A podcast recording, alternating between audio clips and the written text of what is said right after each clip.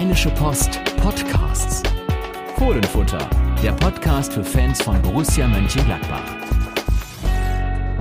Da sind wir wieder mit einer neuen Folge des Fohlenfutter Podcasts. Am Mikrofon heute ich, Carsten Kellermann und in Düsseldorf mir zugeschaltet Yannick Sorgatz. Hallo Yannick.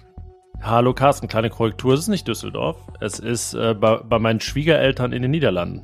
Ah, deswegen haben die da auch Löcher und Fenster in den Türen. Ich wunderte mich schon. Das ist, äh, der, äh, Yannick, das muss man dazu sagen, sitzt sonst immer sozusagen im Kinderzimmer. Man sieht hinten so ein bisschen da die Einrichtung und jetzt sieht man eine weiße Tür mit einem Guckloch, die so ein bisschen aussieht wie ein Bullauge, diese Tür. Also er sitzt nicht im Schiff, sondern in der Nähe von Aachen. Immerhin. Genau. So ist es. Äh, also haben wir das geografisch jetzt präzisiert und äh, ja, können loslegen. Also von, von hier aus habe ich mich am Samstag auch aufgemacht zum Borussia Park und äh, habe gesehen, genau wie du, ein 3 zu 2 Borussias gegen den FC Bayern. Ja, also alles äh, wie erwartet. Kurze Folge heute. Genau, wollte ich gerade sagen. Also wir hatten, glaube ich, in die Richtung auch getippt. Ich weiß jetzt gar nicht mehr genau wie, aber irgendwie war da auf jeden Fall ein Sieg gegen Bayern dabei, weil es ja völlig typisch ist für Borussia Mönchengladbach, äh, nicht nur in dieser Saison, sondern generell. Fünf Spiele jetzt unbesiegt gegen den FC Bayern. Das ist natürlich Vereinsrekord für Gladbach und äh, ich fand, es war ein richtig gutes Fußballspiel, äh, schnell, wild auf seine Art. Natürlich äh, äh auch veranlasst durch die frühe rote Karte gegen Dayot Upamecano. Aber insgesamt haben es die Gladbacher wirklich gut gemacht und es ist leider das eingetreten, oder was heißt leider? Äh, zum Glück natürlich für Gladbach, weil es eben gewonnen wurde, dass es eigentlich äh, das absolute Umkehrspiel war zum 1 zu 4 bei Hertha BSC Berlin.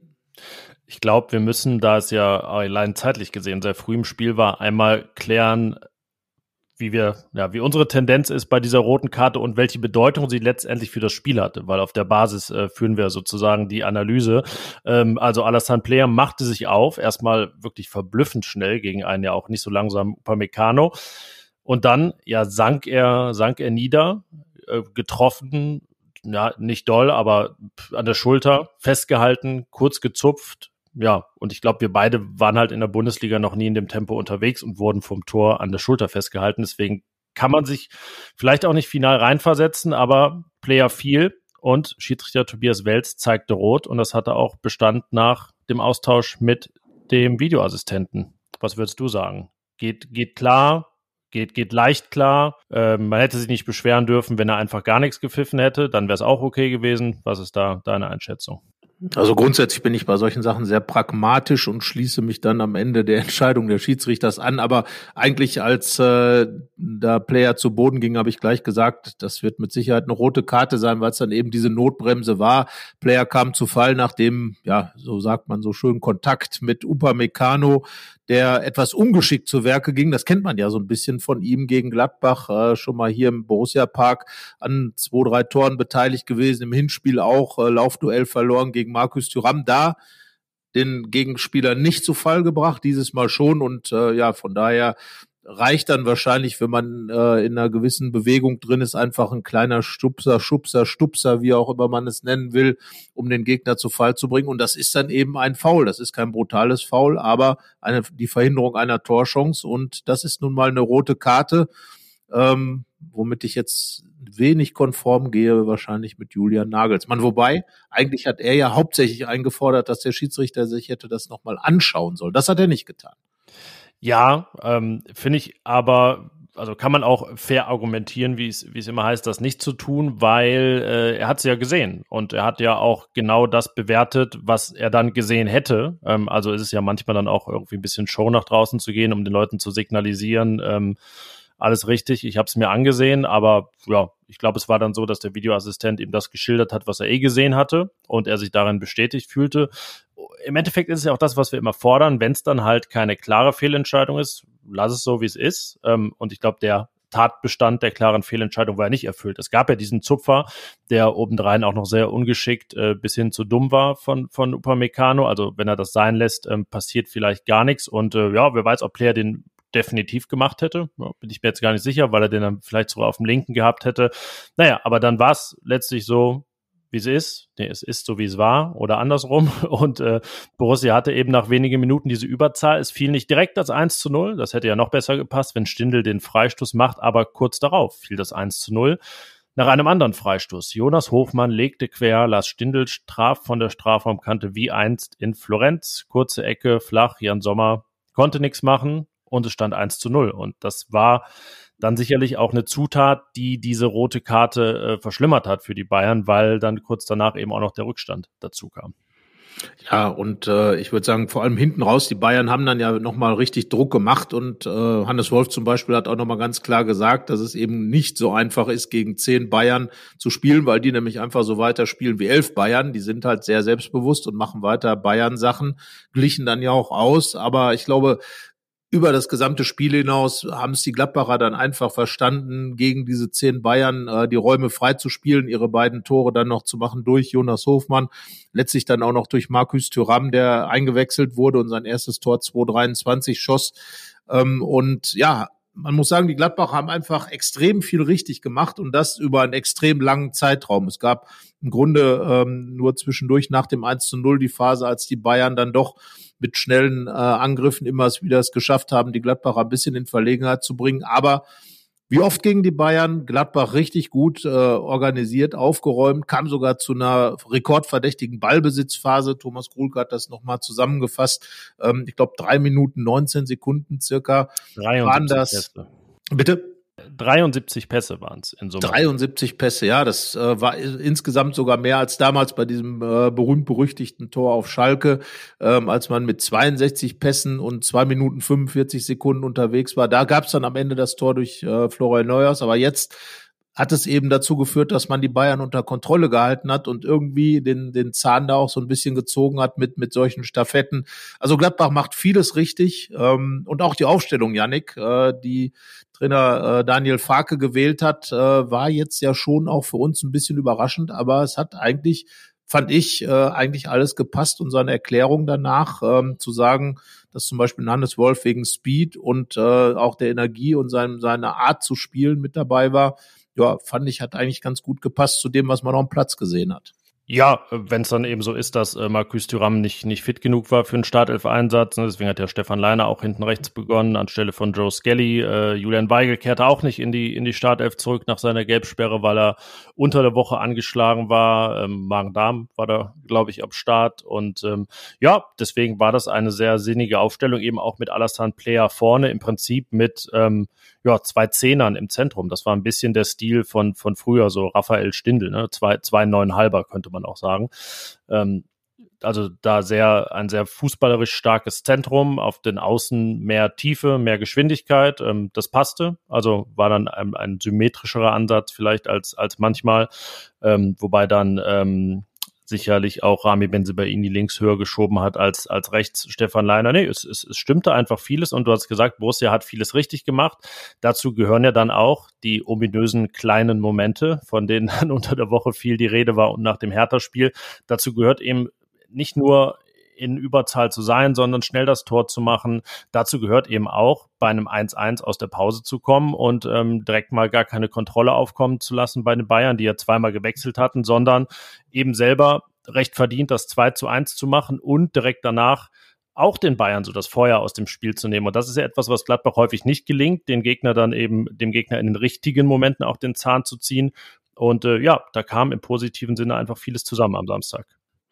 Ja, und das führte eben zu diesem, ja, verdienten Sieg gegen die Bayern, wieder mal verdienten Sieg gegen die Bayern. Äh, hatte dann ja das Nachspiel mit äh, Julian Nagelsmann, der extrem aufgebracht war wegen, wegen diesem Platzverweis, der natürlich, das haben auch alle Seiten gesagt, die Gladbacher sowie die Bayern äh, Einfluss auf das Spielgeschehen hatte, denn gegen elf Bayern zu spielen ist natürlich dann nochmal schwieriger. Äh, Thomas Müller musste vom Platz, äh, im Grunde musste Julian Nagelsmann sein Konzept komplett umwerfen, äh, brachte dann Joao Cancelo um, um einfach äh, defensiv einen Mann mehr auf dem Feld zu haben. Aber ja, äh, insgesamt haben die Gladbacher einfach diesen Sieg verdient, weil sie ihre, ihre Dinge gut gemacht haben, richtig gemacht haben, konzentriert vor allem auch gemacht haben. Es gab kaum un unnötige Ballverluste. Natürlich gerät man unter die Bayern auch mal unter den, unter Druck.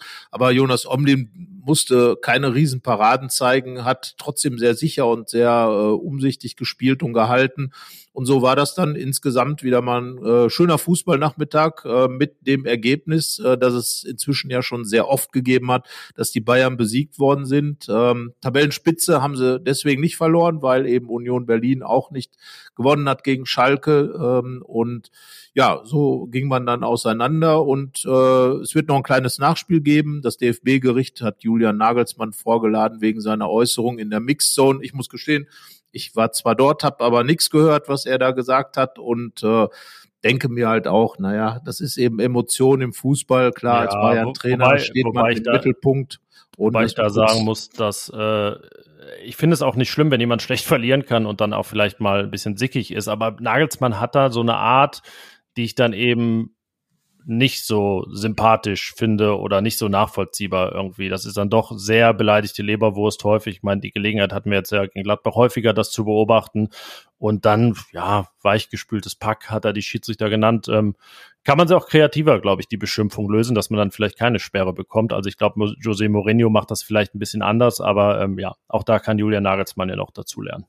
Ja, wobei ich bleib dabei, man muss auch emotional sein und es gab auch schon Gladbach-Manager, denen die Worte aus dem Mund geglitten sind, die nicht so prall waren. Ach so, das muss man äh, nicht besser finden, deshalb. Ja, ne, aber äh, wie gesagt, allzu sehr dann die Emotionalität wegbügeln. Wir wollen immer, alle sagen immer, man braucht Leute, die auch mal aus der Haut fahren und, und die gab's auch immer. Naja, wird immer sehr hochgekocht, sowas, aber natürlich hat man als Bayern-Trainer auch immer den, äh, das Problem oder was, man steht einfach extrem im Mittelpunkt und äh, unter Beobachtung und naja, insgesamt war es jedenfalls so, dass den Bayern diese Niederlage nicht geschmeckt hat und man darf ja auch nicht äh, vergessen, dass Nagelsmann natürlich durch diese Nieders Niederlage auch wieder sportlich unter Druck gerät, denn äh, die Bayern haben viele Punkte verspielt, BVB und Union Berlin sind jetzt punktgleich und äh, das schmeckt den Bayern natürlich überhaupt nicht, weil in der Bundesliga sie immer mit gutem Vorsprung unterwegs sind und sich dann komplett auf die Champions League konzentrieren können. Und jetzt äh, wackelt natürlich auch so ein bisschen die Titelserie. Und äh, da will Nagelsmann sicherlich nicht der sein, ähm, der die dann eben verspielt. Von daher, ja, er ist halt auch noch nicht ganz so erfahren und dann es naja, ist halt, wie es ist. Sympathischer kann man ja trotzdem sein und souveräner mit gewissen Situationen umgehen. Das ja, äh, liegt manchen dann vielleicht auch nicht so im Blut. So sieht's ähm, aus. Aber wir gucken weiter auf Gladbach. Es war ja interessanterweise auch die zweite Niederlage erst der Bayern. Ne? Man hatte ja das Gefühl, das wäre jetzt die fünfte in dieser Saison, äh, pflichtspielmäßig. Aber es waren einfach sehr viele Unentschieden, wie auch im Hinspiel gegen Gladbach schon. Also die Bayern dann wirklich zu besiegen, äh, ist nicht vielen gelungen. Dem FC Augsburg noch dem Übermächtigen, der, der jetzt all seine Heimspiele gewinnt. Ähm, aber lass uns genau nochmal eben auf Gladbach gucken und was da, was da richtig gemacht wurde. Ähm, denn wenn man ehrlich ist, äh, du hast gesagt, Thomas Müller ging raus. Das ist ja dann erstmal der Unterschied. Ein Offensivspieler weniger, hinten wurde aufgefüllt. Und äh, ja, die individuellen Fehler, eins Daily Blind zum Beispiel, die hat Gladbach ja auch erzwungen mit, mit gutem Umschaltspiel, mit äh, schnellen Balleroberungen mit äh, ja dann wirklich äh, schneller Tororientierung. Es gab ja auch Möglichkeiten, schon vor der Pause höher zu führen. Ne? Ich erinnere mich allein an äh, Lars Stindls Chance, an Alassane Player, der den Ball nicht rüberbringt, Jonas Hofmann, der einmal eine falsche Entscheidung trifft, gute Chance nach dem Standard von äh, für Manu Kone noch. Also ja, das war schon auch Expected Goals mäßig und abschlussmäßig richtig viel gegen den FC Bayern, der ja hinten jetzt nicht dezimierter war. Ähm, ja, das war insgesamt eine runde Sache. Und natürlich landen wir dann, Carsten, bei der Frage, die ja unter der Woche schon gestellt wurde, warum denn immer in diesen Highlight-Spielen und nicht in den anderen auch? Ja, Lars Stindl hat nach der nach dem Spiel darüber gesprochen ähm, in der Mixed Zone, hat gesagt, äh, ja, es ist tatsächlich so, wir haben ein großes Leistungsvermögen und rufen das ganz einfach nicht ab. Und äh, er hat wohl auch schon öfter seinen Kameraden äh, da an klare Ansagen gemacht, hat er gesagt. Äh, leider sagt er, bin ich auch nicht immer dann äh, auf dem Leistungshöhepunkt, so dass äh, genau diese Problematik, dass die Gladbacher einfach Qualität haben, sie aber ständig nicht nicht ständig abrufen, dazu führt, dass eben diese Dinge passieren und natürlich irgendwann die Leute fragen, warum das so ist. Ähm, klar, gegen die Bayern ist man extrem motiviert, auch äh, gegen Leipzig, auch gegen Dortmund. Aber genau das ist es eben, was, äh, was eingefordert werden muss, dass man solche Spiele auch abliefert, jetzt beispielsweise am Freitag in Mainz, dass man solche Spiele abliefert in Augsburg, dass man Schalke besiegt. Und äh, wenn man dann auf die Tabelle schaut, ähm, dann gruselt es einem halt richtig, wenn man diese verspielten Punkte äh, sieht. Ein einziger Punkt ist es bis Platz sieben. Und vor diesem Hintergrund, äh, dass die Gladbacher dann eben davon reden, dass sie äh, mit Europa wird schwierig und man ist irgendwo im zweiten Tabellendrittel. Äh, Trainer Farke sprach von Platz sieben bis elf, äh, bis zwölf, ähm, der da ein äh, Thema ist. Klar, kann das alles passieren, aber letzten Endes muss man doch sagen, ein Punkt hinter Wolfsburg, ähm, das auf Platz sieben ist, die Wahrscheinlichkeit, dass dieser siebte Platz in die Europa, äh, die Conference League nach Europa also führt, ist äh, unglaublich groß. Ja, da muss ich diesen Platz einfach ähm, im Auge haben und alles dafür tun, so wie es im Bayern-Spiel war. Genau, zumindest einfach so eine Art Meisterschaft jetzt um Platz sieben ausrufen. Die äh, sind ja auch ganz äh, schön geballt, die Mannschaften, wenn wir jetzt vielleicht noch den FC Augsburg mitnehmen, der ähm, aber schon zwei Punkte hinter Köln ist. Das ist ja eine Welt in diesem Tabellenbereich, wo alles eng beisammen ist. Ähm, genau darum geht's ja auch nur. Es geht ja gar nicht äh, darum, dass hier irgendjemand fordert, es muss ein bestimmtes Ziel erreicht werden. Es geht ja allein um diese Anspruchshaltung. Es geht allein darum zu sagen, ja, die Chance ist da und dann will man sie auch ergreifen und nicht zu so tun, als sei sie gar nicht da, als sei es gar nicht zu schaffen. Ich meine, der VfL Wolfsburg äh, ne, ist mit einem 6-0 und 5-0, meine ich, aus der Winterpause gekommen, hat seitdem aber jetzt auch äh, vier Spiele nicht gewonnen. Bayer Leverkusen dachte jeder, okay, die kommen jetzt in die Spur, die marschieren vielleicht durch noch bis in die Champions League. Nichts zu sehen davon. Der Rest sind dann Mannschaften, die erstmal froh sind, wenn sie die Klasse halten. Bremen, Köln, Mainz. Ähm, ja, also deswegen, jetzt äh, geht's halt darum, mit, und vor allen Dingen ist es ja auch ganz gut, so ein konkretes Ziel zu haben. Es gibt ja auch Sportpsychologen, die sagen, es ist deutlich besser, sich da auf sowas äh, Bestimmtes zu kaprizieren, anstatt irgendwie so rumzutrudeln in der Tabelle. Und genau das ist ja auch, was wir immer sagen. Wir sagen nicht, äh, es ist äh, dann fatal, wenn man das nicht schafft, Platz sieben zu holen, sondern äh, ja, eigentlich äh, landet man dann bei äh, den gleichen Narrativen, die es früher immer gab. Ne? Da sein, wenn sich die Chance ergibt und äh, erstmal so die Einstelligkeit anzupeilen. Es hat sich dann doch verblüffend wenig geändert.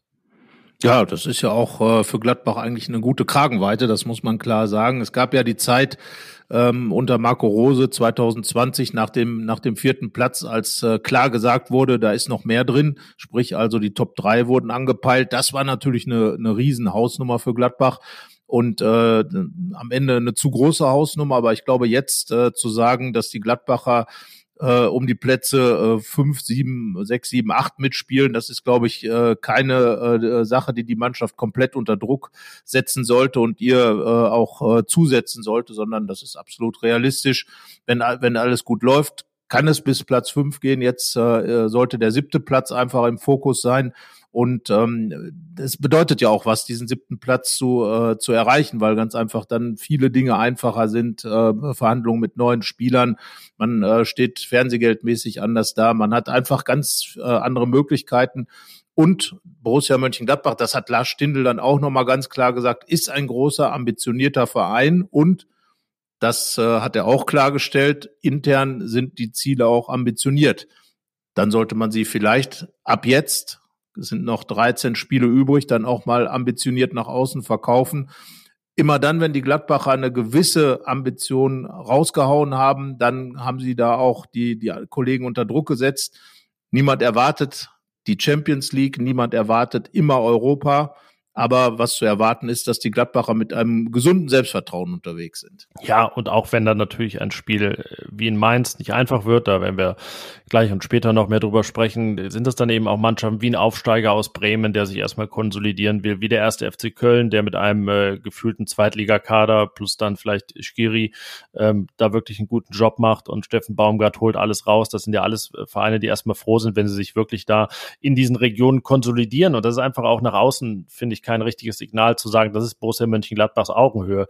Es gibt all die Probleme, die wir hier auch seit zwei Jahren und teilweise länger ähm, thematisieren. Natürlich, die, die sind da, aber ähm, deswegen kann man ja auch nach draußen nicht vermitteln, es läge alles in Trümmern und äh, irgendwie alles ist super schwierig und man kann froh sein, wenn der Abstand nach ganz unten groß genug ist. Also ich meine, es waren neun Punkte, jetzt sind es zehn auf den Relegationsplatz das, das darf einfach kein Thema sein, 13 Spieltage vor dem Saisonende. Ähm, Gladbach braucht jetzt noch vielleicht zwei Siege aus 13 Spielen, dann hat man schon die Punkte beisammen. Also sprich, in zwei Wochen kann man sozusagen gerettet sein und das Ganze regeln.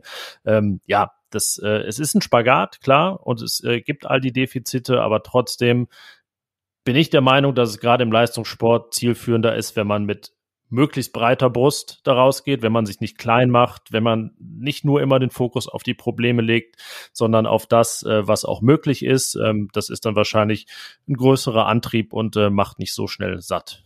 Ja, und das ist auch das, was, was äh, beispielsweise Winnie Schäfer in seiner Kolumne für unsere Redaktion geschrieben hat, dass man vielleicht sogar einfach äh, äh, noch ein bisschen höher äh, ansetzt und sagt, okay, wir gucken mal auf Champions League Plätze, dass man einfach in jedem Spiel komplett motiviert ist. Und ich glaube, dass, dass die Gladbacher mindestens äh, auch in der Lage sind, äh, diese, diese Europa-Geschichte äh, mitzunehmen sich an die schönen Zeiten erinnern. Wir haben ja über das, über das Tor von Lars Stindl gesprochen, was er in Florenz geschossen hat. Eine, eines der äh, Europapokalspiele damals, dieses 4 zu 2, ähm, das sicherlich in der Neuzeit ein herausragendes war, ähm, ein ganz großes Erlebnis. Gladbachs Hinspiel verloren, das Spiel schon zurückgelegen, gedreht und äh, das sind eben die Dinge, an die sich die Spieler äh, weiter erinnern werden. Und warum nicht in der Kabine auch mal sowas ansprechen und sagen, hey, da möchten wir wieder hin, das möchten wir wieder erleben. Dafür tun wir jetzt alles und mal einen Schulterschluss machen und in der Kabine sich mal festlegen und ähm, nicht daran zu denken, was was äh, Schlechtes passieren kann, sondern einfach sagen, wir ziehen das jetzt durch und wir haben das große Ziel und wenn es dann am Ende nicht klappt, weil eben die anderen Mannschaften halt auch noch da sind, okay, aber ich glaube, ähm, dass Borussia Mönchengladbach da dann nicht extrem vor die Wand ge äh, geknallt würde, wenn das eben nicht klappt. Aber wenn man es eben gar nicht versucht und auch gar nicht verbalisiert, äh, dann wird es, glaube ich, etwas schwierig zu verkaufen. Das merkt man ja auch, dass eben diese gewisse Ziellosigkeit schon bei den Fans für ein gewisses, äh, ja, für Unruhe sorgen und da so ein bisschen das Vertrauen bröckelt im Moment. Lass uns, äh, bevor wir noch weiter über die, die Lage der Nation sozusagen reden, über äh, die sprechen, die die Besten waren gegen die Bayern. Der Spieler des Spiels.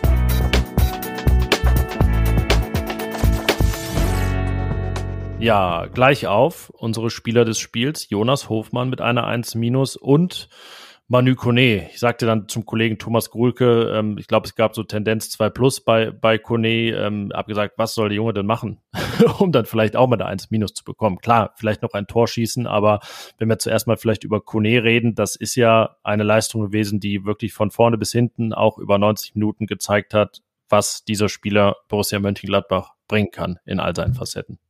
Ja, vor allen Dingen hat er gezeigt, äh, was es bringt, wenn man keine Angst hat gegen die Bayern, sondern einfach sein Ding macht. Er hat, äh, er hat da wirklich großartig aufgespielt, ist immer wieder in eins gegen eins Situationen gegangen, hat aber auch sehr umsichtig äh, nach hinten agiert. Also hat alles gemacht, was ein Umschalt-Sechser, der ja nun mal in diesem Gebilde von Daniel Farke ist, dann auch tun muss.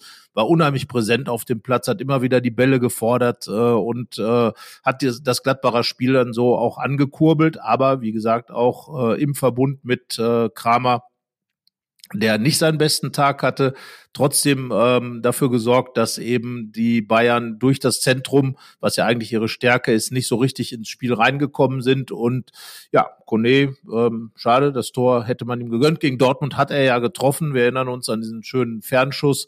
Äh, dieses Mal nicht, aber ähm, verdient hat er sich die Eins auf jeden Fall. Und naja, gut, man muss ja auch immer noch ein bisschen Luft nach oben haben. Als äh, Trainer, äh, Farke würde wahrscheinlich sagen, ja, so eine 2 Plus wäre auch okay gewesen. Er ist ja noch jung. Aber er hat eh gesagt, es war eine Weltklasseleistung. Und ich glaube, Weltklasseleistungen, die 2 Plus sind, die, die gibt's nicht. Dann muss schon, muss schon die 1 da stehen.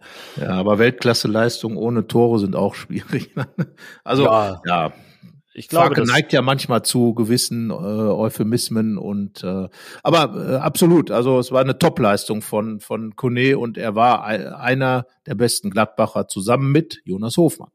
Der mal wieder drei Torbeteiligungen geschafft hat, ein Treffer, zwei Vorlagen. Ich habe gesehen, es war schon das dritte Mal diese Saison. Nur Erling Haaland hat das häufiger geschafft in Europas Top-Ligen.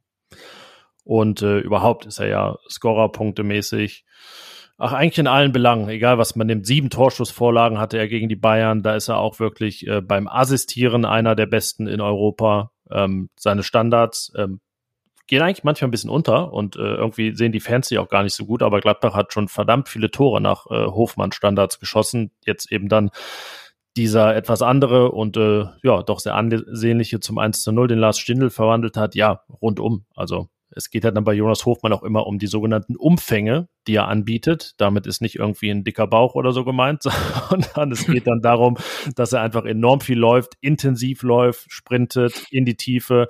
Ja, das ist ein Gesamtpaket. Also jetzt, wo, wo ich ihn so lobe, kann man fast sagen, hätte er auch eine glatte bekommen können. Ja, theoretisch natürlich schon, aber auch da wollen wir ja ein bisschen Luft noch nach oben noch haben. Aber äh, nein, Jonas Hofmann äh, auf jeden Fall der präsenteste Spieler von Borussia Mönchengladbach, schon alleine wegen seiner vielen Torbeteiligung und er hat natürlich auch immer wieder dafür gesorgt, dass die Gladbacher einfach gar nicht unter Druck geraten konnten. Er war auch in dieser eben angesprochenen ähm, Szene beziehungsweise Sequenz mit mit äh, dem mit dem Ballkontakten war er auch der mit den meisten Ballkontakten innerhalb dieser 73 und ähm, hat eben dafür gesorgt, dass der Ball dann in den Gladbacher Reihen blieb. Und das ist ja genau das, äh, was Daniel Farke auch wollte. Du hast es eben schon angesprochen äh, im Zentrum, sehr ballsichere Spieler mit, mit Hofmann, Stindel und Player. Und äh, da ähm, Hofmann eben von der Seite, er hat dann aber noch den Speed dazu und noch den Tiefgang dazu. Also er ist so gesehen dann noch noch ein bisschen kompletter, aber er ist ja jemand, mit dem man auch immer wieder diese diese Ballkontakte, diese Ballzirkulation machen kann, der dann aber auch explodieren kann aus der Situation heraus. Und äh, ja, so war es dann ja auch bei seiner Vorlage für ähm, zu dem äh, zu dem Tor und äh, zu Players Tor Doppelpass gespielt, äh, quasi auch aus dem Nichts heraus äh, Tempo aufgenommen, so wie es ja auch äh, Daniel Farke sich wünscht. Also Hofmann ist schon ein Spieler, der extrem hohe Qualität hat und äh, da kann Gladbach froh sein, dass der Vertrag verlängert wurde, weil solche Spiele führen ja nicht selten dazu, gerade äh, auf dem äh, Topspiel-Level, wo die ganze Welt quasi hinguckt, äh, dass man dann plötzlich ein Spieler für andere Clubs interessant wird. Ja, und beeindruckend, dass jemand seinen Leistungspeak dann wirklich mit 30 erreicht, also im Alter von, sage ich mal, jetzt 29 bis dann fast 31. Mal gucken, wie lange er ihn hält. Ähm, es gibt ja durchaus welche, die dann da eher so mit 26 schon den Höhepunkt erleben. Also auch das sehr beeindruckend. Man kann sagen, er hat ja vorher auch lange Anlauf genommen und sich vielleicht leistungsmäßig und Potenzial ausschöpfungsmäßig geschont. Aber das war beeindruckend. Auch ähm, Player und Stindl haben von uns eine glatte 2 bekommen. Äh, du hast schon vorhin angesprochen, Christoph Kramer fiel ein bisschen ab. Stevie Leiner bekam dann auch eine 4, weil er auch beim äh, zweiten Gegentor ja, doch arg gepatzt hat, indem er da den Bayern den Ball aufgelegt hat. Aber insgesamt wirklich eine runde Sache. Jonas Omlin wieder ein guter Rückhalt. Und äh, ja, so geht es jetzt also in eine relativ kurze Woche, denn Borussia Mönchengladbach, ne, nicht, nicht falsch denken, nur weil es jetzt einmal für Samstag 15.30 ging. Das ist nicht die neue Stammanstoßzeit. Jetzt kommt ein Freitagsspiel in Mainz und äh, ja, die nächste Chance, das zu schaffen, was ewig nicht gelungen ist, nämlich zwei Siege in Folge. Das ist ja immer das Schöne. Sobald es einen gibt, ist das Thema zurück. Ja, äh, das ist ja das, äh, du spielst halt nicht dauernd gegen Bayern, Dortmund oder Leipzig oder Köln, die äh, die Highlight-Spiele, von denen äh, Daniel Farke dann spricht, sondern äh, ja, unser Kollege Stefan Klüttermann hat das schöne Wort Schwarzbrot äh, dafür erfunden. Das ist eben so der Alltag in der Liga mit gemeint. Und äh, das muss man halt teilweise ein bisschen mehr kauen als äh, die netten äh, Filetstückchen. Und äh, deswegen, ja, Mainz. Was soll man zu Mainz sagen? Mainz gewinnt 3 zu 2 in Leverkusen und äh, hat da gezeigt, äh, hat abgesehen davon äh, ist es Gladbach äh, mit, mit Gladbach punktgleich in der Tabelle. Das heißt also, es ist ein erstes Endspiel um Platz sieben. Du hast von der Meisterschaft um diesen Platz gesprochen. Geht direkt mal am Freitag los. Naja, und äh, Freitagabend unter Flutlicht in Mainz, das ist im Grunde genommen, können wir uns, glaube ich, darauf einigen, genau eins von den Spielen, die Gladbach so gar nicht liegen. Denn die Mainzer werden rennen, kämpfen, laufen, anlaufen, machen und tun. Weiß genau das. Vergessen. Ja, das weiß ich jetzt nicht. Das, das, das sagt man auch gerne, aber äh, ja, wer weiß, die sind ja nicht. Na egal, auf jeden Fall werden sie alles tun, was Gladbach nicht gefällt. Und äh, ich bin mal sehr, sehr gespannt. Äh, Daniel Farke hat jetzt gegen Bayern das Wort Resilienz in Bezug auf seine Mannschaft in den Mund genommen. Wir haben ja im letzten Podcast den Gladbachern das irgendwo mal abgesprochen. In dem Spiel müssen sie zeigen, ob sie resilient sind. Gegen die Bayern mussten sie vor allem zeigen, dass sie ihr Potenzial, ihr großes Potenzial, das sie haben, auch wieder abrufen. So, und jetzt kommt Mainz und äh, ich bin sehr, sehr gespannt, was wir da zu sehen bekommen werden. Ja, Mainz ist in Leverkusen 122 Kilometer gelaufen, spielt mit Dreierkette. Es schwant einem dann irgendwie Böses, aber Mainz ist nicht in der Krise. Deswegen ist vielleicht die Grundlage ganz gut. Mainz ist ganz gut eigentlich aus der Winterpause gekommen, hat drei Spiele gewonnen und ist deswegen ja auch äh, tabellarisch direkt hinter Gladbach. Mittlerweile nur aufgrund der Tordifferenz, ähm, eben eben nicht vor Borussia. Äh, ja, und äh, unter sicherlich verschiedenen Voraussetzungen, verschiedenen Stilen, die da aufeinandertreffen, aber eben ein Duell tabellarisch auf Augenhöhe. Ähm, deswegen wieder eines der Sorte, darf man gespannt sein.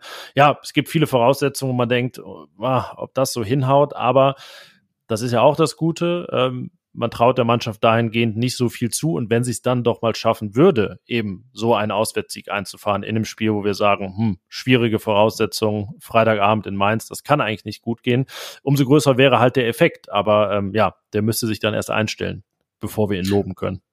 So sieht's aus. Und es besteht ja wieder die Chance, äh, Wolfsburg spielt auswärts, Mainz äh, spielt direkt gegen Gladbach, äh, die Chance möglicherweise dann sogar diesen Schritt auf Platz sieben schon mal hinzubekommen. Zumindest für eine Und Nacht, definitiv. Zumindest ja. für eine Nacht, ganz genau. Und äh, dann wäre es einfach mal dieses Gefühl auf diesem Europapokalplatz und auf dem wahrscheinlichen Europapokalplatz oder auf dem theoretischen Europapokalplatz zu stehen und zu sagen, ja, wir können das und äh, wir wollen das vor allem und wir haben es jetzt endlich mal geschafft, das umzusetzen und äh, die Spiele werden weniger.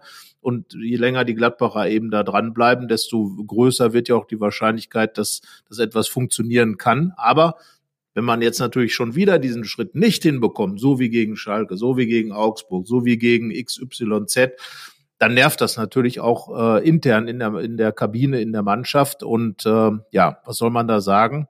Es ist ein extrem wichtiges Spiel. Wie gesagt, das erste M-Spiel um Platz sieben und Borussia Mönchengladbach muss zeigen, dass sie eben nicht nur diese Bayern-Spiele kann. Sie muss dafür sorgen, dass jedes einzelne Spiel ein Highlight-Spiel wird. 13 sind noch übrig und äh, Janik, wie viel davon, was schätzt du, werden Highlight-Spiele? Inhaltlich jetzt. Äh, jetzt. Ich würde, würde, äh, wenn ich jetzt Trainer wäre, würde ich sagen, alle 13 müssen eins werden. Ähm, das, das Spiel, Wir gucken Highlight-Spiel für Highlight-Spiel, oder? Also wahrscheinlich würden wir schon mal Siege, Siege als Highlights bezeichnen für Borussia. Ähm, ich habe mal so überlegt, ah, sieben von 13 Gewinnen sind 21 Punkte, da hat man auf jeden Fall 50, die ominösen. Ähm, und eigentlich klingt sieben aus 13 gar nicht so viel, ne? Aber es ist doch relativ schwer, die Hälfte der Spiele zu gewinnen, wirklich. gelingt gar nicht so vielen Mannschaften in einer Saison.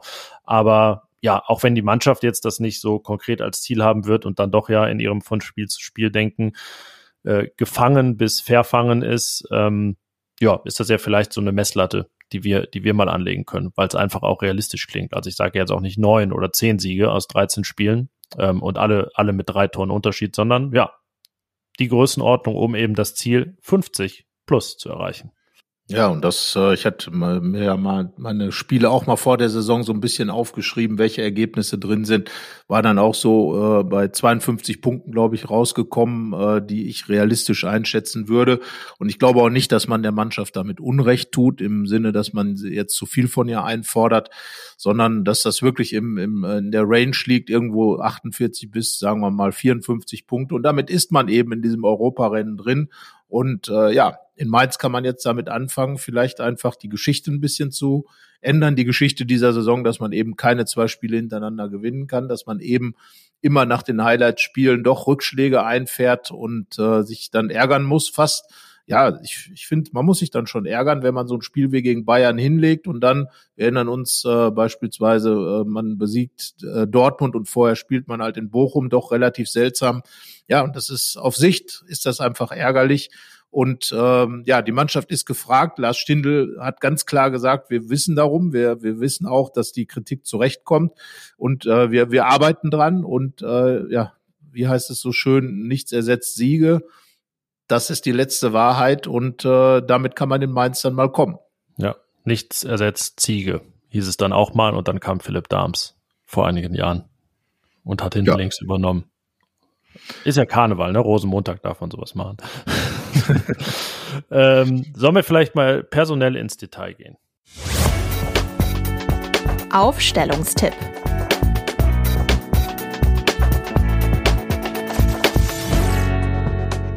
Ja, das äh, hat sich gut eingespielt in dem Sinne, dass wir jetzt äh, nicht mehr zucken, wenn hinten Jonas Omlin im Tor steht, auch wenn sein Vorgänger ihm gegenüberstand am Samstag. Ja, und äh, du hast schon gesagt, er hat ein Tor bekommen, was er eigentlich kennen musste. Er hat es ja schon mal gesehen in Florenz konnte aber nichts dran machen. Äh, die Fans haben ihm eine nette Rückkehr bereitet, haben viel, viele Plakate gemacht. Der, der Club hat ihm die übliche Bilderstrecke äh, geschenkt, äh, um eben zu erinnern an die achteinhalb Jahre. Jan Sommer war, glaube ich, sehr, sehr froh über diese Rückkehr. Seine Kollegen haben ihm auch einiges mitgegeben, nämlich drei Gegentore. Turam hat ihm dann noch das äh, Trikot weggenommen und hat sich damit äh, dann sehen lassen, äh, also Trikottausch gemacht. Naja, er ist gut weggekommen und äh, Jonas Omlin hat gesagt, man hat vorher telefoniert und er war jetzt schon der Meinung, dass für ihn die Sommerrückkehr äh, wahrscheinlich ein schönerer Tag war als für Sommer selber. Und Jonas Omlin macht, finde ich, einen richtig guten Eindruck. Er hat auch nach dem Spiel gegen die Bayern wieder gesprochen, übernimmt diese Verantwortung auch, äh, steht da, steht äh, äh, analysiert. Also der gefällt mir richtig gut und äh, auch als Torwart. Äh, ich finde ihn sicher, ich finde ihn okay und äh, er hält auch wirklich gut, hat auch schon ein, zwei äh, gute Bälle rausgeholt. Also da hat Gladbach einen ganz guten Fang gemacht und einen guten Typen, glaube ich, im Tor. Der hat, glaube ich, so ein bisschen auch das Potenzial. Jan Sommer hat sich ja anfangs schwer da mit der Kurve getan, bei der Kurve äh, relativ schnell ein dickes, dicken Stein im Brett zu haben. Er ähm, neigt da nicht wie Sommer natürlich äh, ins Extreme, was so diese, diese Professionalität angeht. Lars Stindl hat das in der, in der Sportbild auch noch mal gesagt. Ähm, also, dass Sommers Vermächtnis nicht nur ein sportliches ist, sondern im Prinzip auch der gesamte Ernährungsplan von heute auf ihn zurückgeht, weil er da immer im engen Austausch war. Ähm, ja, Sommer ist ja ein Typ, mit dem dann äh, manch einer in der Kurve vielleicht dann anfangs auch mal gefremdelt hat, auch wenn man das dann vielleicht jetzt äh, aus, aus unserer Sicht nicht so nachvollziehen kann. Ähm, und Jan Sommer, muss man auch sagen, war ja dann doch in seinen Aussagen jetzt keiner, der für scharfe Worte stand und da mal einen rausgehauen hat oder irgendwie angeeckt ist oder wie auch immer, so ein klares Statement rausgehauen hat. Vielleicht hat Jonas Omlin da sogar mehr Potenzial und äh, ja, wenn es dann irgendwann mal nächsten Sommer so eine Mannschaftsrat-Neuwahl oder Neubestimmung gibt, dann ist es vielleicht auch nicht verkehrt, da den neuen Torwart drin zu haben. Also Potenzial deutet er an und nicht nur deshalb steht er in unserer Startelf gegen Mainz. Ja, es gibt nämlich auch keine Alternative, weil äh, er ist halt die Nummer eins und gesund und spielt somit. Die Viererkette, die Viererkette, da gibt's eigentlich nur eine Frage, ähm, denn drei Positionen, sprich also die beiden Innenverteidiger Itakura und Elvi, die sind wohl ebenso gesetzt wie Rami Benzebaini. Und dann ist eben die Frage, Yannick Skelly oder Leiner? Ähm ich gehe mal davon aus, dass Joe Skelly wieder bei Kräften und fit ist. Er war ja auch im Kader, also er ist ja nicht komplett ausgefallen am Wochenende.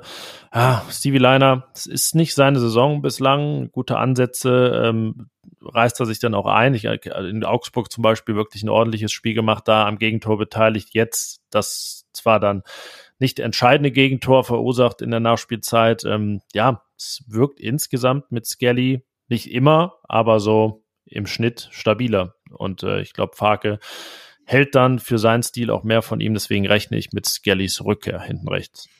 Ja, da gehe ich dann mit. Ich glaube, das würde Sinn machen. Äh, äh, das so zu sehen oder macht Sinn, das so zu sehen. Und äh, ja, ein bisschen schade für Stevie Liner, aber das ist eben so, das ist ein Duell auf Augenhöhe und dann sprechen halt die Kleinigkeiten eher für Joe Skelly, jetzt mal ganz abgesehen auch, dass er eben die Zukunft sicherlich auch ist in Gladbach. Ja, ja, und wir können ja auch nicht meckern, wenn es mal so ein Duell gibt, wo es dann auch ähm, nicht jetzt jede Woche, aber immer mal wieder einen Wechsel gibt. Äh, genau das äh, haben wir ja gefordert, diesen gelebten und leibhaftigen Konkurrenzkampf. Der ist äh, auf der 6 jetzt wahrscheinlich etwas unterbunden, denn, das haben wir noch gar nicht angesprochen, Julian Weigel hat es erwischt. Anriss des Syndesmosebandes wurde eingewechselt und wieder ausgewechselt gegen die Bayern. Kurz vor Schluss, äh, gute Besserung an ihn. Das ist natürlich ähm, erstmal für ihn ein Schlag, für Borussia aber auch, ähm, weil er einfach viele Wochen fehlen wird. Also sechs mindestens, vielleicht dann acht, bis er wirklich sein Comeback feiert ja, wie ist die neue Konstellation auf der Doppelsechs? Ja, eigentlich relativ einfach, würde ich sagen. Äh, es gibt jetzt drei Kandidaten, die dort spielen können. Zwei sind eher Umschaltspieler, äh, Kone und auch Florian Neuhaus. Und von daher wird Christoph Kramer jetzt wohl ähm, die zehn ad acta legen und äh, wieder Sechser sein. Wäre wär nur gut, wenn er da jetzt äh, ein bisschen konkreter wieder spielt als in den ersten beiden Spielen, wo er da war, nämlich in Berlin und gegen die Bayern Da war es nicht so seine, seine Welt. Ähm, er muss wahrscheinlich jetzt wieder umdenken vom äh, Zehner zum Sechser, aber im Grunde genommen ist er, muss er eigentlich da gesetzt sein, weil er eben ein recht guter Organisator ist, weil er eben auch mit seinem Lauf mit seiner Laufarbeit viele, viele Räume zulaufen kann und schließen kann, Passwege schließen kann und ein gutes Gespür eben auch ähm, hat, den Gegnern die Bälle abzuluxen. Also ich glaube, da geht eigentlich an dem Duo Kramer-Kone, an der K- und K-Geschichte eigentlich nichts vorbei. Neuhaus ähm, ist reingekommen. Ich sehe ihn ja nach wie vor eher weiter, ein bisschen weiter vorne als optimal äh, für, für seine Position. Aber ich glaube, Kone Kramer ist schon das wahrscheinlichste Duo da. Ja, da rechne ich auch mit, aber äh, die Ansage an Christoph Kramer, die du gemacht hast, ist schon richtig, denn sonst gibt es sicherlich auch in den nächsten Wochen Konstellationen, wo dann Kone und Neuhaus eine Option ist für Daniel Farke. Wir erinnern uns dran, in der guten Endphase unter Adi Hütter, als es auch nicht mehr um so viel ging, ähm, war das das Sechser-Duo hinten? Also ist jetzt nicht so, dass das noch nie äh, funktioniert hätte. Interessanterweise haben ja Kramer und Kone auch gar keine so große und lange gemeinsame Geschichte, seit Kone in Gladbach ist. Aber ja, sehe das auch so, dass in Mainz dann K und K angesagt ist. Ja, welche Staatsform und Monarchie haben wir vorne? In der, in der Dreier-Offensivreihe und in der Ja. Spitze.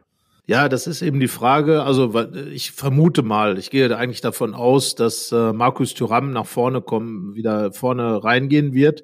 Das heißt also, man muss sich entscheiden, äh, für mich jetzt entscheiden zwischen Hannes Wolf und Alassane Player. Und da würde ich mich tatsächlich für Hannes Wolf entscheiden, auch wenn jetzt der ein oder andere äh, Hörer möglicherweise äh, die Haare rauft und ähm, ähm, das nicht nachvollziehen kann. Aber mir gefällt das ganz gut, wie der das im Moment macht, weil er einfach einen anderen Ansatz noch mit ins Spiel einbringt, äh, mit seiner Art zu spielen. Äh, Mark, ähm, Daniel Farker hat das auch äh, tatsächlich nochmal weit ausgeführt, hat gesagt, dass diese Energie, die Wolf immer hat, in jeden Zweikampf sich voll reinzuwerfen, ähm, eben diese, diese Art, den Gegner da zu attackieren, ähm, nochmal wirklich ein Ding ist, was die Gladbacher sonst nicht so haben. Plus die beiden spielstarken Stindel und Hofmann, womit ich meine Dreierreihe dann benannt habe, und eben davor Markus Thuram. Ich glaube, damit würde man ganz gut aussehen, wobei man nicht vergessen darf, dass Alassane Player ja weiß, wie Siegtore in Mainz funktionieren. Ja, und überhaupt äh, weiß er ja anscheinend, wie es geht, gefährlich zu sein und äh, seine Qualität auf den Platz zu bringen, auch aus dieser Position der Spitze. Deswegen wäre mein Wunsch, äh, dass er da einfach bleibt, mit Stindel sozusagen das äh, PS in der Mitte, Hofmann rechts und dann äh, Marcus Thuram einfach back to the, to the roots äh, kehrt, nämlich auf äh, die halblinke Position und da seine Stärken einbringt, ähm, gerade in einem Spiel, wo es dann vielleicht mehr Ballbesitz auch wieder, also no, noch mehr als gegen Bayern für Borussia gibt. Das wäre eine Option, an die ich jetzt aber nicht glaube. Ich glaube, es wird so kommen, dass Tyram ins Zentrum geht und dann Player nach links geht, dann bliebe Hannes Wolf die Jokerrolle, die er jetzt nicht so verkehrt ausgefüllt hat. Und es ist ja dann auch immer noch ein Statusgewinn für ihn, wenn er der zwölfte Mann ist, im Prinzip, nämlich eine der ersten Einwechseloptionen. Ja, definitiv. Also dadurch, dass jetzt Chris Kramer zurückgezogen werden muss eigentlich und werden wird auch, ähm, ist natürlich da vorne äh, Hannes Wolf noch näher rangerückt an die Startformation und ähm, so wie es auch bei Leiner und Skelly ist, was ja Farke im Moment auch macht, einfach ein bisschen auch vom Spiel abhängig zu machen, vom Gegner abhängig zu machen. Wer jetzt diesen Job da bekommt gegen Bayern, hat er sich eben aus äh, den genannten Gründen für Hannes Wolf entschieden. Ich könnte jetzt tatsächlich auch nachvollziehen, wenn es Player würde, weil dann eben noch mehr Ballsicherheit äh, da vorne gegeben ist. Man hat natürlich so ein bisschen äh, den Gegensatz eben dieses dieses energetische, was oder diese Art, die Wolf eben hat, äh, sehr präsent zu sein, auch äh, was die Gegnernerverei angeht. Äh, Player ist da ja eher der feinere Spieler, manchmal ein bisschen phlegmatisch in seinem Auftreten, aber eben einer, der immer einen Top-Pass spielen kann. Wolf ist da sicherlich der Kandidat, der auch mal ein äh, risikoreiches Dribbling macht und einen Ball verliert. Und das ist eben die Frage, Mainz gut im Umschaltspiel, klar, da hat man dann ähm, einen Punkt, der für Player spricht. Aber das ist ja das Gute, dass wir darüber diskutieren. Man kann sich ja auch vorstellen, Player in der Mitte, Stindel vielleicht mal eine Pause zu geben, der allerdings jetzt gerade richtig gut drauf ist, würde mich sehr wundern. Also Farke hat gute Alternativen, hat vor allem in Hannes Wolf nochmal einen anderen Typ Spieler, Und äh, das sollte er jetzt wirklich weitlich ausnutzen, indem er es so macht wie jetzt zuletzt einfach mal was ausprobieren auch. Wobei ich mir auch dann bei, bei Wolf wie bei Kramer ein bisschen äh, mehr es Konkretheit wünsche. Also dann soll er sich vielleicht sogar noch mehr darauf konzentrieren, den Ball zu halten erstmal und äh, dass der Angriff, dass er da nicht weg ist. Ähm, es waren dann doch einige Ballverluste, hat auch nur fünf von 19 Zweikämpfen gewonnen, kein Dribbling. Ähm, das, äh, da gibt es sicherlich noch, noch Luft nach oben. Ähm, kommt bestimmt auch mit mehr Spielpraxis und dann gegen den anderen Gegner. Ähm, aber ja, da vielleicht auch einfach sich erstmal auf die einfachen Dinge konzentrieren, darüber ins Spiel kommen, dann kommt auch mal vielleicht eine Abschlussaktion.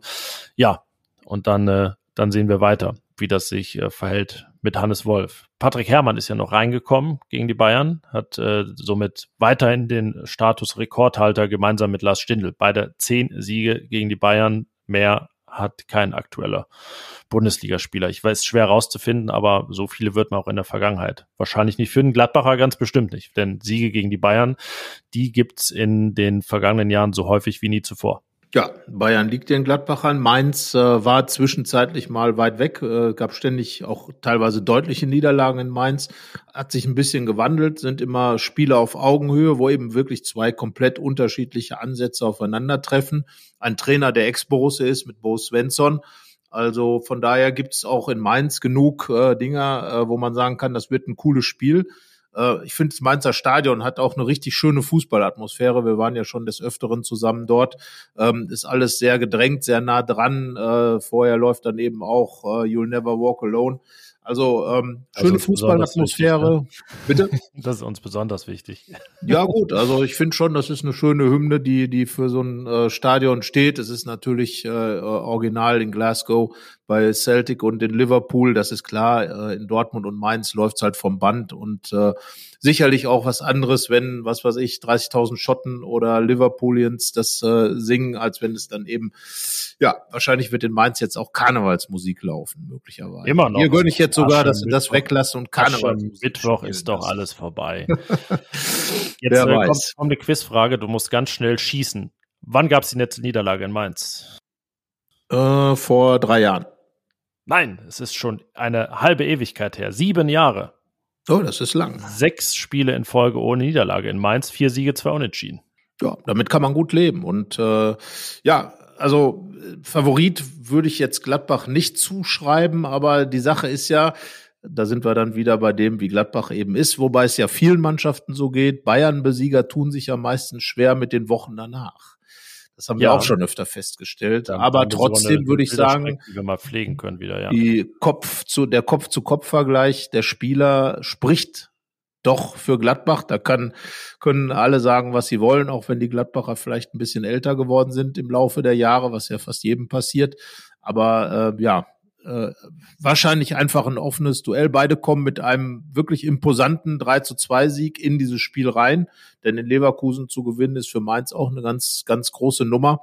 Von daher äh, wünsche ich uns mal allen, die das Spiel beobachten werden, du wirst ja mit der Kollegin Hanna Gobrecht vor Ort sein, ähm, dass wir wieder viele Tore sehen. Das ist ja, ja schon du, mal. Du driftest schon in so einen Tipp rein. Komm.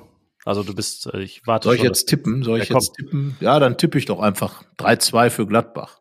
Oh, die Fortsetzung des 3 zu 2. Ich glaube tatsächlich auch äh, an einen Sieg, aber an einen sehr knappen 1 zu 0 Erfolg. Ja, dann hoffe ich mal, dass der nicht in der also 3 zu 2 ist natürlich auch sehr knapp, aber. ich hoffe mal für euch, dass die Siege, oder für uns, ich muss ja auch arbeiten, dass die Siege nicht in der Nachspielzeit zustande kommen. Äh, das hat ja immer Auswirkungen auf unser, unsere Schreiberei, weil man dann alles verändern muss. Nun gut, aber ähm, ja, ich bin gespannt und äh, wir sind guter Dinge, offenbar. Wir hoffen, dass diese Botschaft dann auch bei Borussia Mönchengladbach ankommt, dass wir die Mannschaft damit nicht zu sehr unter Druck setzen, dass wir ihnen äh, Sieg in Mainz zutrauen. Das wäre natürlich ein bisschen schade, aber sie sind jetzt als Bayern-Besieger natürlich entsprechend in Mainz unterwegs und werden sich diesem Titel auch stellen müssen, weil die Mainzer werden sagen, wenn wir Bayern Besieger besiegen, dann ist es richtig gut. Also wird das auch ein Ansporn für die Mainzer sein. Aber dem entgegenzutreten ist die Aufgabe der Gladbacher. und wir beide glauben, sie werden es erfolgreich tun. Das ist doch was, oder?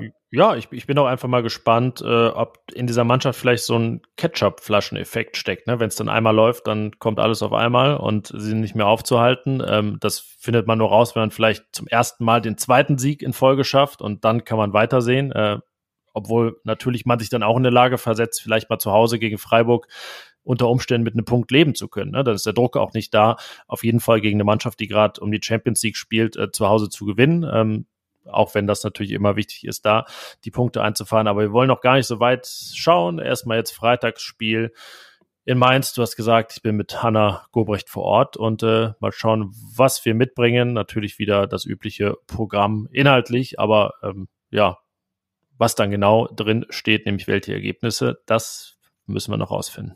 Ja, soweit sind wir noch nicht, dass wir euch das vorab sagen können.